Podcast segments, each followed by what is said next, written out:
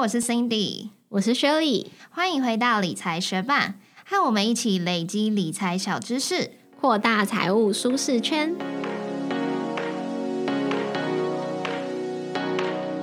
今天这集节目是理财学办的一百零四集，也就是说，我们的节目两周年啦。那如果有听到前几集节目的学伴，应该有发现我们有持续收集关于两周年的 Q&A，我们有在 Instagram 上面让大家提问，所以我们也收集到很多大家对我们的问题。那这些问题主要是在做节目的心路历程。如何持续接受薪资？怎么保持动力？所以等一下我们就是会分享我们如何维持正职的工作，并且斜杠经营理财学办这个 podcast，主要会是我们个人经验的分享、心路历程以及如何做到身心平衡。所以这集的内容就会是着重在自我成长。如果你对于这些主题有兴趣的话，那我们就开始喽。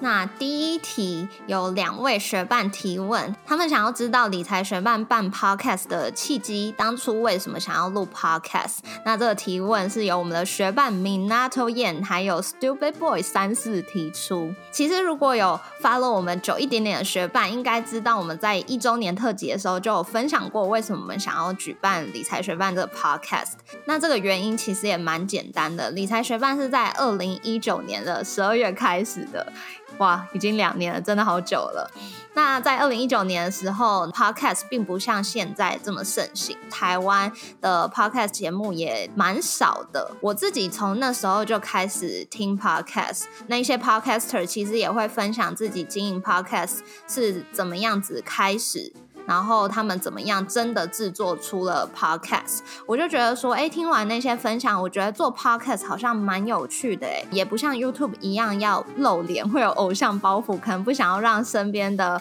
好友啊，或者是同事知道的话，做 podcast 好像是一件蛮可以有匿名性的事情。另外，好像也不太难，因为我自己有看过一个比较不熟的朋友，他就真的拿了一个麦克风。直接就是访问旁边的人，就做出了 podcast，所以我就觉得说，哎，做 podcast 的门槛好像比起 YouTube 低很多，好像可以来玩看看。基本上就是觉得有趣啦。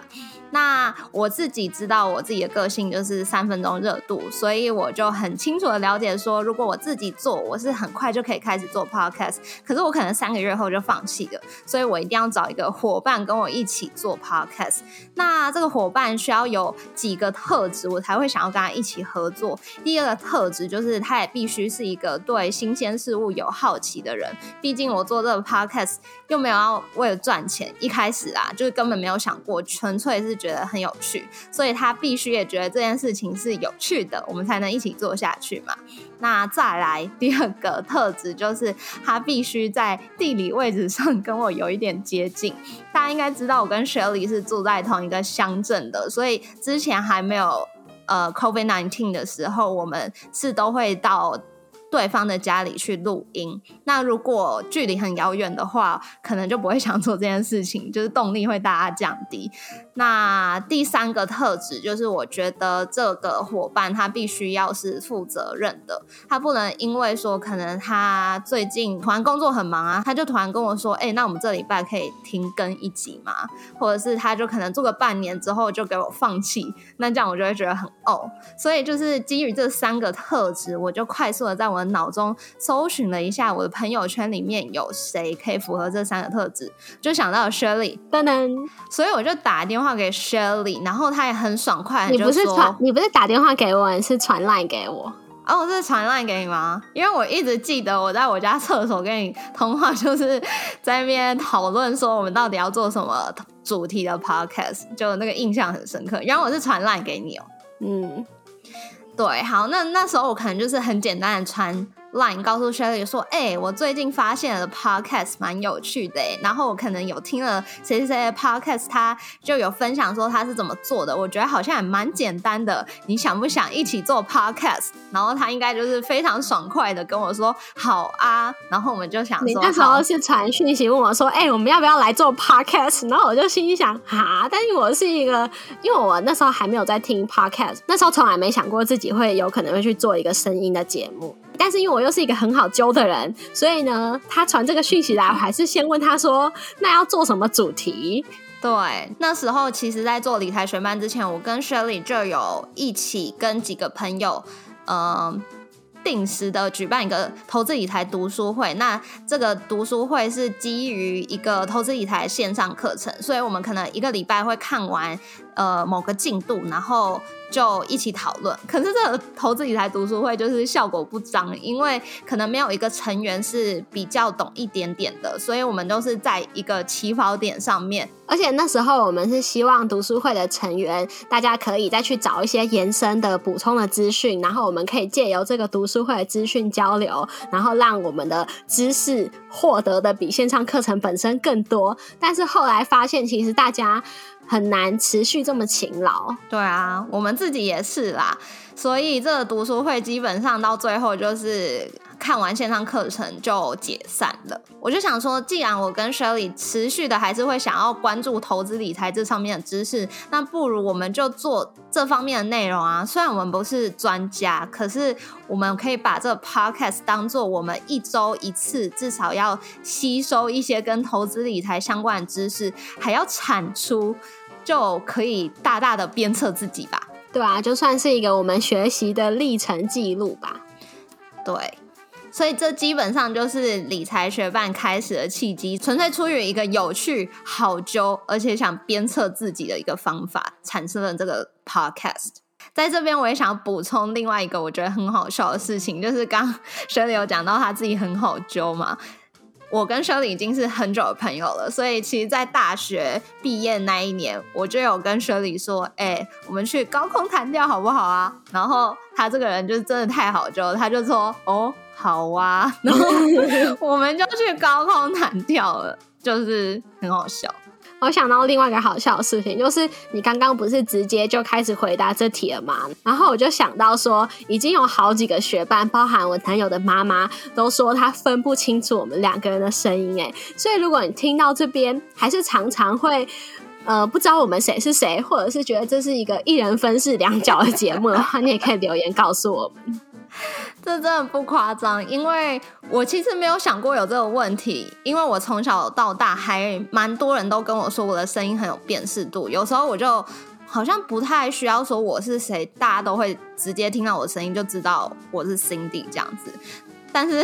那一天我姐的男朋友他就跟我姐听完我们一集的节目之后，他就问我姐说：“哎，为什么 Cindy 的朋友都没有讲话？”就是他完全认为我们那期节目是我一个人在讲话，我就觉得也太扯了吧。所以我就说嗨，我是 Shirley，之后就不出声了。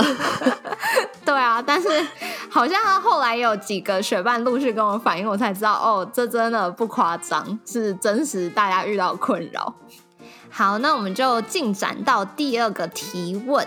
这个提问是：平常你们会阅读什么杂志或报纸来增加理财以及财经知识呢？这个问题是由 Sylvia 提出的。那我自己的话呢，就是会也会听其他的投资理财 podcast，然后也有在 follow 其他的自媒体。如果注意到有兴趣的主题，就会再去 Google 找更多的资讯。那我自己也会用一个叫做 Feedly 的 app 来。关注其他网站有没有发新的文章，然后借由大家的发文来看是不是有新的趋势变化。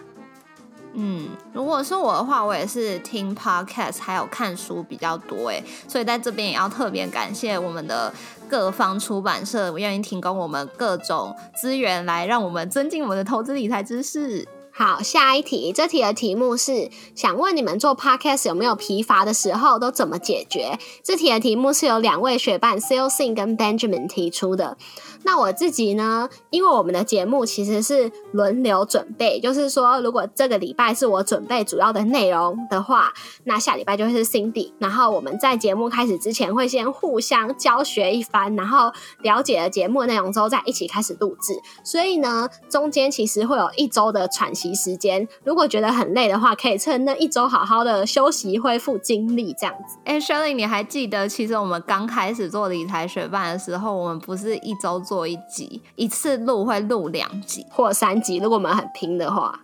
对，那时候真的很逼死自己。对，这模式很快就消失了，因为真的太累了。嗯，因为那时候我们就想说，哎，是不是不要每周录，这样我们可能比较好调时间嘛？因为就是可能两个礼拜约一次时间就好。可是后来就觉得很累。对啊，我其实也跟 Shirley 一样，就是因为我们会轮流准备节目，但如果那一周我真的是时间不多的话，呃，我就会准备内容比较简单一集。因为听到现在，大家应该也知道，我跟 Shirley 并不是。本科系就是投资理财相关，我们就是出于兴趣，然后想把学到的知识分享给大家才开始做的。所以这些内容我们真的是必须要自己就是慢慢去吸收之后，才有办法产出给大家。那如果真的很累很累的话，我可能就是针对一个什么指标，然后它的定义是什么，什么时候会用到这个指标去分享，就比较简单的一集，帮我度过这个批发，但是又必须产出的时候。那有时候我也是靠队友，也就是学里 carry 一下，因为从今年开始，我们其实有做一个读书会。那这个读书会通常会有一个导读的角色，通常就是我跟 Shirley 轮流去担任。那上个月我就自己比较忙，所以 Shirley 就自己主动说，还是这个月他就负责担任这个导读的部分。没错，Cindy 刚刚筛选好队友，埋下的种子开花结果，真的是不是？我的条件其实就三个，然后我就在朋友圈筛出了最适合的人选。那如果是真的完全。很累，然后整个没有干劲，不只是做 podcast，可能工作上面懒懒的时候，其实我就会觉得我应该要多休息，不要逼自己说一天二十四小时，然后一个礼拜七天，一年三百六十五天都要保持超努力。嗯，有的时候状况不好是从身体开始的，不只是心里觉得很累嘛，所以可能多睡觉啊，吃的健康，多运动，那整个身体有精神了，可能干劲就会回来了。对我自己也会告诉自己，休息是一个前进的必要之路。因为我自己的经验是，我之前写扣的时候，有时候就会刚开始是比较菜鸟的时候，有时候就会觉得说，哦，这个 feature 对我来说蛮有难度的，我有点怕我不能在期限内好好的做完，所以就想把握每一分每一秒，就是。用尽全力的在这上面，那我就会开外接荧幕啊，然后可能坐在那边好几个小时都不动不喝水干嘛，就逼迫自己到一个极限。可是后来就衍生了像是肝炎呐，还有可能呃腰酸背痛这些问题，就身体开始出状况，我就发觉说哦这样的方式是不对的。然后身边的同事也会告诉我说，你就去散步啊，可能就会有灵感了。后来我就真的照做，就可能一个小时我就去装水一次，这样子对身体也好嘛。然后在装水过程中，装完不会立刻回到座位，而是会跟旁边的同事就是拉塞一下，所以大概休息个五到十分钟，回来的时候就觉得哦，好像有充电的感觉，反而可以更专心，再度的进入工作模式。但我觉得也真的要了解自己为什么会焦虑啊，没有干劲的真正原因，否则可能是。会一直循环，因为你没有找到真正答案。那在这边，我其实今年有看了一本身心灵相关的书籍，叫做《当下的力量》。那这本《当下的力量》，它其实真的不能用一个世俗的眼光去看它，不然你可能会觉得很问号。但如果你用一个比较开放的心态去看一本，这种比较身心灵层面的书籍，我自己是觉得蛮受到启发，然后也对未来感到没那么焦虑，因为了解到哦，现在我能掌握的就真的只有当下而已。你不是要借我这本书吗？你还没拿给我？哦，对啊，忘了，再再拿给你。然后我最近也开始写了感恩日记。我写的这个感恩日记是一个德国作家研发出来，他只需要每天六分钟，早上写三分钟，你感恩的事情，今天要以什么样子的心态来开启这一天？呃，第三个有点忘记了。然后晚上的时候就是会写说，哦，我经历今天经历了美好事情，然后我今天帮助了谁，然后我要如何改善。但其实我才写了一个礼拜而已，我自己就觉得心态上面有一些不一样的感觉，因为他有一题是说，呃，好像我今天做的好事嘛，那我第一天写的时候，我就晚上回想想说，天哪，我今天没有帮助任何一个人，所以第二天开始我就下定决心说，我要找寻帮助人的机会，却发现说，哦，原来到处都是，我就开始帮邻居按。门啊，然后帮邻居按电梯呀，然后告诉旁边的大妈她的公车要在哪一站下车，等等等。我就觉得，哎，其实好像帮助人自己心情蛮快乐，然后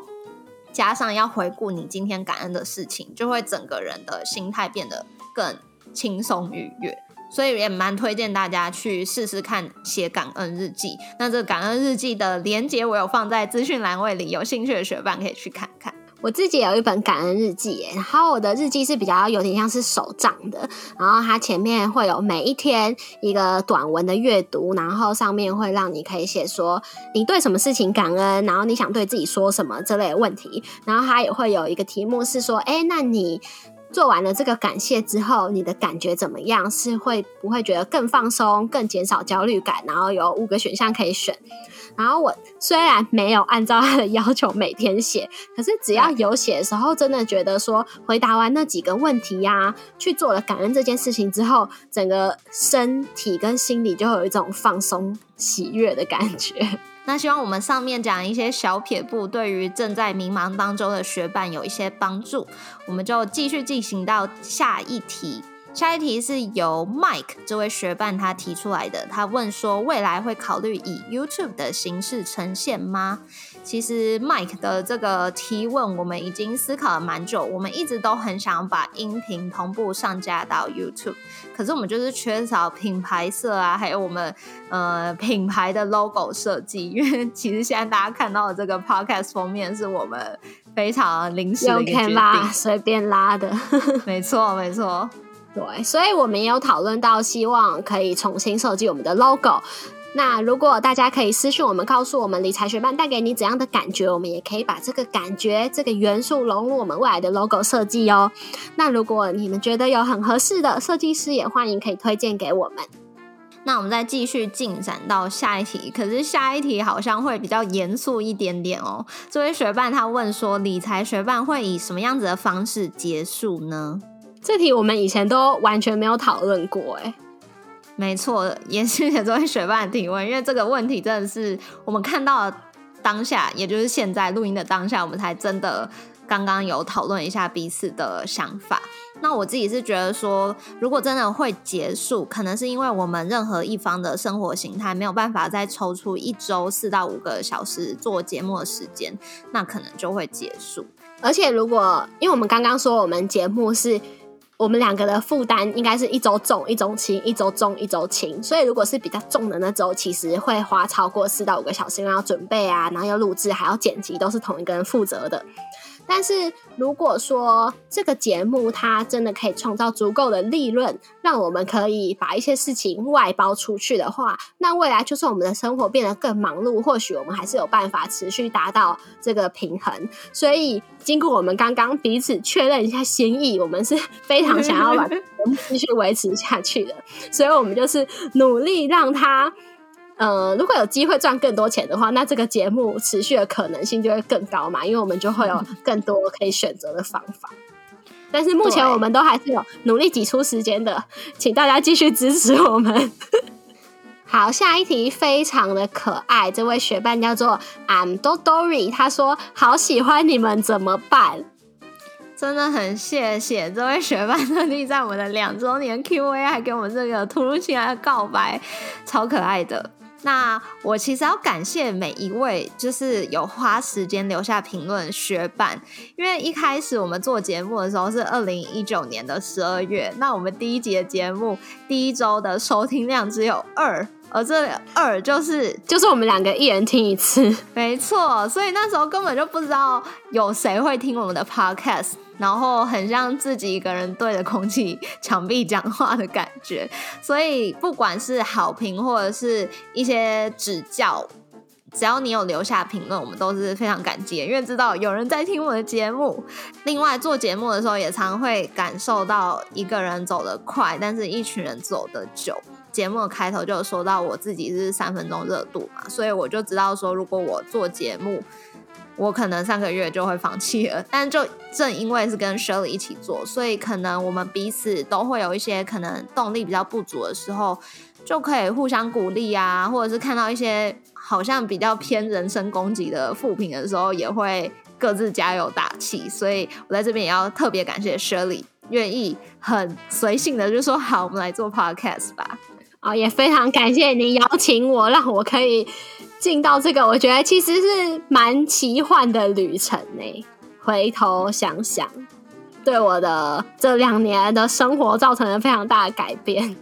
哦，对啊，从一开始不习惯说，好像周休二二日有一天就是要被这个斜杠被这个副业占据掉，这个时间会有一点点。一开始不止一天，一开始我们对于这太不熟悉了，要准备的时候，其实一整周都会蛮焦虑的。哦，我其实也是，所以那时候的焦虑感跟压力。是还蛮大的，直到现在就是渐渐的比较游刃有余，心态也放比较轻松。而且刚刚其实 Shirley 我们在事先蕊这一题的时候，他就有说：“哎，其实我觉得不用感谢我，我觉得感谢学伴就好。”但是在这边，我觉得是跟大家说，不要吝啬给予赞美，因为我觉得这真的会是一个人心情的转泪点。我自己有时候就会因为一些公事或者是私事，心情比较低落嘛。那如果那 那一周又要准备节目的话，其实就会蛮有压力的。那我记得有一次，就是我是处于这个比较低落的状态，可是我就滑到一个评论，他就写说：“哦，我们准备的内容对他很有帮助啊。”那时候就会觉得很像一个汽车被加满油的感觉，就顿时间又变得很有动力，然后。转换心情，变成一个开心的心情去做节目，所以真的要特别感谢每一位愿意花时间留下你评论的学伴们，真的谢谢你。好，下一题是由 Foot Sling 这位学伴提出的，他问我们说杂物怎么卖，需要指南。那会问这题，应该是因为听到前几集我有分享说，我会把家中用不到的东西上网卖掉，然后清出更多的空间，也换一些小钱回来嘛。那我自己卖东西，因为出欠都是自己真的用不到的东西，像是大学时候课本啊、以前看的书啊，用不到的三 C 用品，所以我真的就会用蛮低的价格去出售，可能是三折左右就会上架。所以如果有人在找这样东西，经常就可以顺利卖出去。那另外我也发现大家就很喜欢免运，所以如果上架一阵子，就是有人浏览，但是最后没有买的话，我就会把它的运费加在售价里面，然后改成免运，然后有时候就会。发现说，哎，改了之后没多久就会卖出去了。哦，这个。提醒很不错哎，嗯，那另外我觉得卖这个二手物啊，其实不需要什么技巧，就是品名、型号、使用状况描述清楚，就不用写什么厉害的文案，只要想要这样东西的人找得到，然后发现价钱很划算，基本上就可以卖出去。而且我觉得 Shirley 好像真的卖物有成，因为我们现在是有一个视讯画面，然后它背后的书柜跟我大概半年前看到的书柜长得完全不一样，所以。应该是真的清楚了蛮多东西，没错。对啊，而且我说我很多都是卖大学课本嘛。最近啊，期中考刚结束，我前阵子送了好几本大学课本出去，大家就是要期中考才买书哎，爆头小人很多。好，下一题就是我们在前几集多元收入的那集节目有跟大家说，我们在两周年的特辑会分享说，我们经营这个节目建立被动收入的历程。大家有时候会听到我们的节目上面有广告嘛，但是广告这算是接案收入，不是被动收入，因为我们必须要跟人家接洽啊，然后接到案子之后还要录音让人家检查，就是这不算被动收入。然后我们主要的被动收入是来自于我们的网站，那大家比较容易看到就是我们在网站上面会有一些 Google 的广告，那这个广告呢，每个月大概会替我们带来十到二十块美金的收入，就是可以让我们能够多买一本书来充实自己的知识啊，但是要改善我们的生活呢，是完全没有帮助的。我们目前有比较有感、比较稳定的被动收入是。来自于网站上面的联盟行销，有时候我们会推荐一些书，大家如果透过那个链接去购买那本书的话，我们就可以得到一些回馈，或者是我们推荐大家去一些网站服务注册开户，有时候也可以得到联盟行销的分润，这样子。嗯，这个分润虽然不会让学伴们透过链接而去购买的那个商品价格变高，但是因为厂商就是我们会帮助他们导流嘛，所以就算是给我们的一个回馈。那这个被动收入。听起来好像水到渠成，一切都非常轻松自然。可是其实我们经营理财选办两年了，我们是从今年的五月开始才比较有这个稳定的被动收入，可以让我跟 Shirley 一人一个月增加大概一万块的金额。但是如果也是想跟我们一样，透过 Podcast 还有部落格来赚取被动收入的学伴的话，建议你在前期的时候真的必须不期不待，因为像我们也是花了非常久的时间收集资料、制作内容、写文章、经营这个流量，最后才可以在今年五月有一种开花结果的感觉。所以前期真的是超级主动的，一点都不被动哦。在时报出版的《让可爱的钱继续滚进来》这本书中，介绍了二十八种建立被动收入的方法。那我们刚刚讲到的广告和联盟行销也有被涵盖在内。那在书中，作者也说了，大多数建立被动收入的方法一点也不被动，时间或是金钱，至少有一个是会需要大量投入的。那在讲到联盟行销这边的时候，他甚至说，你或许需要花上十八个月，每个月三十小时的工作时间。但是月收入只有三百美金，这很实际哦，也大致符合我们几个月前的状况。相信有一些学霸应该读过《让可爱的钱自动滚进来》这本书。那这本《让可爱的钱继续滚进来》就是同一位作者写的续集，是比较进阶的内容。在这边，我们要非常感谢时报出版愿意提供两本《让可爱的钱继续滚进来》，要赠送给我们的学霸。如果你想要得到这本书的话，欢迎你到我们的 Instagram 抽奖天文下面留言“可爱的钱快点滚进来”，并且 tag 两位朋友，就有机会得到这本书哦。记得在十二月五号晚上十二点前完成留言，才有抽奖资格哦。对于建立被动收入有兴趣的学伴，就快点去留言吧。好，那分享到了这边，我们节目差不多要进行到最后的阶段啦。我们最后一题要来分享我们这一年来的改变，因为这是我们经营理财学办满两周年的特辑。那我们经营第二年跟第一年有没有一些心态上面的差别呢？首先，最明显就是我们对于时间和进度的掌握更熟悉了。就是我现在已经知道说，哦，如果我要从零到一完成一集节目，我需要留多少的时间给自己？所以我可能就是，哎，星期六我就呃上午或者下午来做这件事情就好，我就不用一整周都是为了周末要做节目而感到很焦虑。对。经营的第二年，就会觉得心态上面更游刃有余。也就是因为我们大概知道说，哦，我需要准备一集节目的时间，要花费的心力大概是多少，但已经有一个 pattern 可以自己去安排，然后也不会想要把彼此都逼死。就是如果真的。大家都比较忙的话，我们就不要发 Instagram 贴文啊，我们就不要发 Instagram 线动啊，我们节目内容就做的简单一点啊，就这都是可以调整的嘛。主要是我们能够长久的经营下去，我们不要每一集都那么努力。就是如果我们觉得累了，就适当休息一下，才可以长久经营嘛。然后再来，这就是一个副业斜杠，这并不是我们的主业。但我觉得这件事情也是我进。就是这一年才觉得哦，想清楚应该是这样做的，因为也蛮多人是把自媒体当做是他们的正职嘛。但两个都做过，就是有正职也有做过自媒体之后，我自己会觉得说，嗯，我还是在我主业上面会想要好好努力，还是想要继续耕耘。所以我跟 Shirley 后来。也比较有一个就是彼此的共识，就是我们在主业上还是继续好好努力。那理财学办就是我们有心力、有时间的时候，我们就慢慢努力的把它经营起来。对啊，而且让这个节目持续是我们的副业，还有一个好处就是我们对于业配会更有选择权。就是除了像 Cindy 刚刚说，我们可以呃 Instagram 少发一些啊什么以外，其实最重要的事情是。有一些广告的机会，我们如果没有那么认同这个产品的话，我们其实可以对他说不。我们有那个底气，因为我们就算三四个月节目都没有新的广告，我们还是会有我们正职的收入进来，所以我们就可以更维持住自己的底线。但这也是一个双面刃啦，因为毕竟我们就是为自己留了一条这么大的后路，我们在有时候节目的经营上面，就是又开始持续我们人类图的那个懒惰通道。但因为两个人都是这样，所以就彼此知道，也就继续这个模式继续走。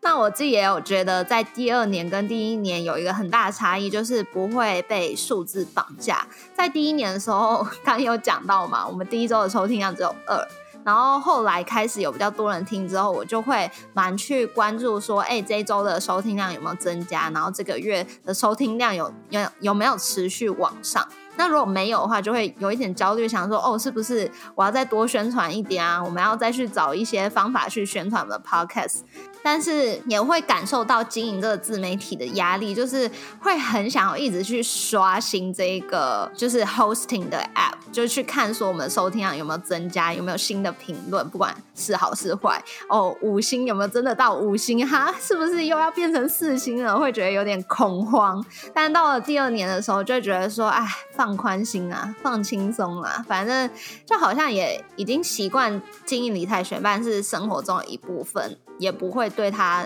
再有那么大压力，所以就可以对这个数字更放松。然后我也把这个刷流量，就是刷收听量这个 hosting app 埋到我的手机的一个比较深处的资料夹，也让自己比较不会去打开它。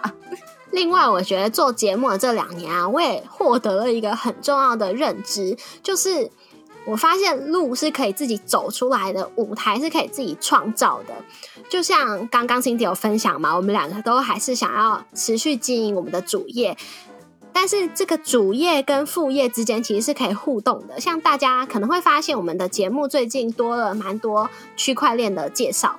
那除了是因为想跟大家一起关注这个投资的趋势啊，另一方面也是想说这个产业的前景可能很不错。那我先透过准备节目来累积相关的知识，那也等于是替自己慢慢的开出一条路。如果未来我想要转换产业的时候，我就可以从这条路这样冲走过去。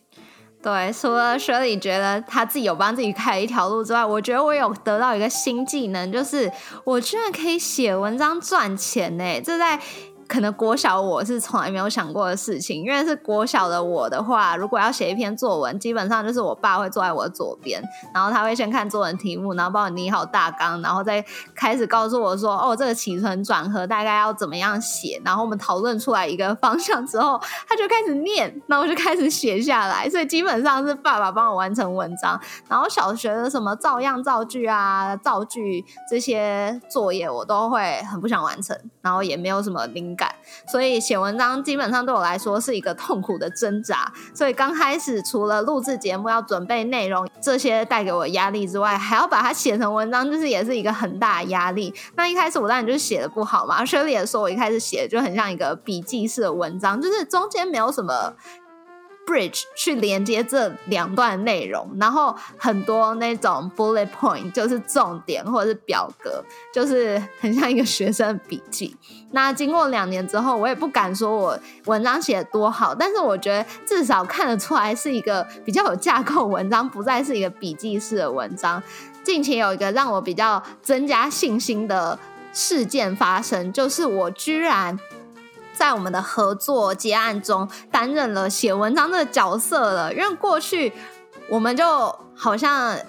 心知肚明，不约而同。如果有写文章的机会，基本上就是学理去负责，因为他本身就行销人嘛，他本身就会写很多文章啊，这也算是他的工作内容之一。好像推给他就顺理成章这样子。但是我当然也会负责一些其他的东西嘛，也不是说我都不做事，只是说写文章这一块好像就是他的东西。但那一次的合作结案，因为那时候雪莉好像也要负责一些别的东西，我是比较有空的，所以他就说：“哎，那不然你来写吧。”然后我当时听到的时候，真的觉得真是受宠若惊哎！我居然从一个笔记式 对我居然从一个笔记式的文章到可以接案了吗？所以我其实是带着一个很开心的心态去写这个文章，然后我也还蛮想把它写好。那这个合作案也算是顺利的结束，厂商也没有针对这个文章提出很大幅。幅度的修改，然后我给 Shirley 看的时候，他也觉得哦，好像就蛮顺的，也没有什么特别要大修改的地方。我就觉得赞，就是我累积了一个新的技能，我也觉得很赞，进步很多。对，好，我帮自己拍拍手。除了这个文章之外，我觉得还有在经营理财学办的时候，会越来越发现自己的不足。因为像是录制 podcast 的时候，我们说话谈吐技巧也很重要啊。我们不能一直说可是啊，不能一直说所以啊，不能一直说其实啊。然后我们的什么呼吸声不能太大声啊，然后口水声也不能太大声啊。写文章要写的顺啊，还要兼顾 SEO 啊。我们经营 IG 还要创造贴文。贴文要有美感啊，啊，图片要好看，拍摄角度要好啊。就是一个美感的考验。然后我们也不认识其他自媒体朋友啊，要做人脉经营啊，反正就是要学习的事情很多。可是我觉得好像也会发现说，哎，这个世界还蛮有趣的，就是还可以学很多新的东西。我非常认同 Cindy 说，就是我们会持续的发现自己的不足，但是我觉得也因为这两年来我们做的事情其实都是完整的被记录下来的，所以我们可以很清楚的感受到自己的进步。只要我们对现在稍微有怀疑的时候，那我们只要回去听我们。两年前的第一集，或者是一年前的时候的节目，我们都可以发现，就算我们现在是不足的，但是是可以持续进步的。所以，面对自己的不足跟面对自己的缺点，都没有什么好逃避的，因为我们就是去正视它，我们就可以提升它。所以，就是像 Cindy 刚刚说到的，我们一起经营这个节目，都让我们的成长心态是更确立的。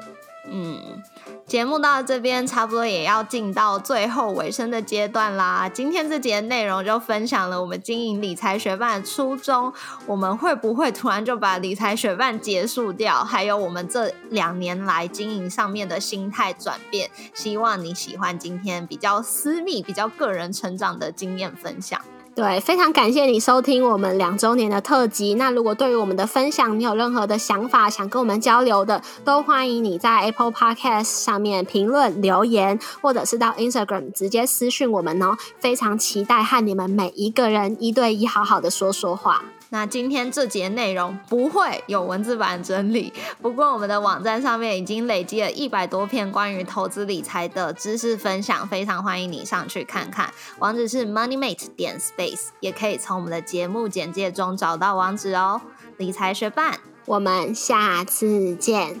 拜。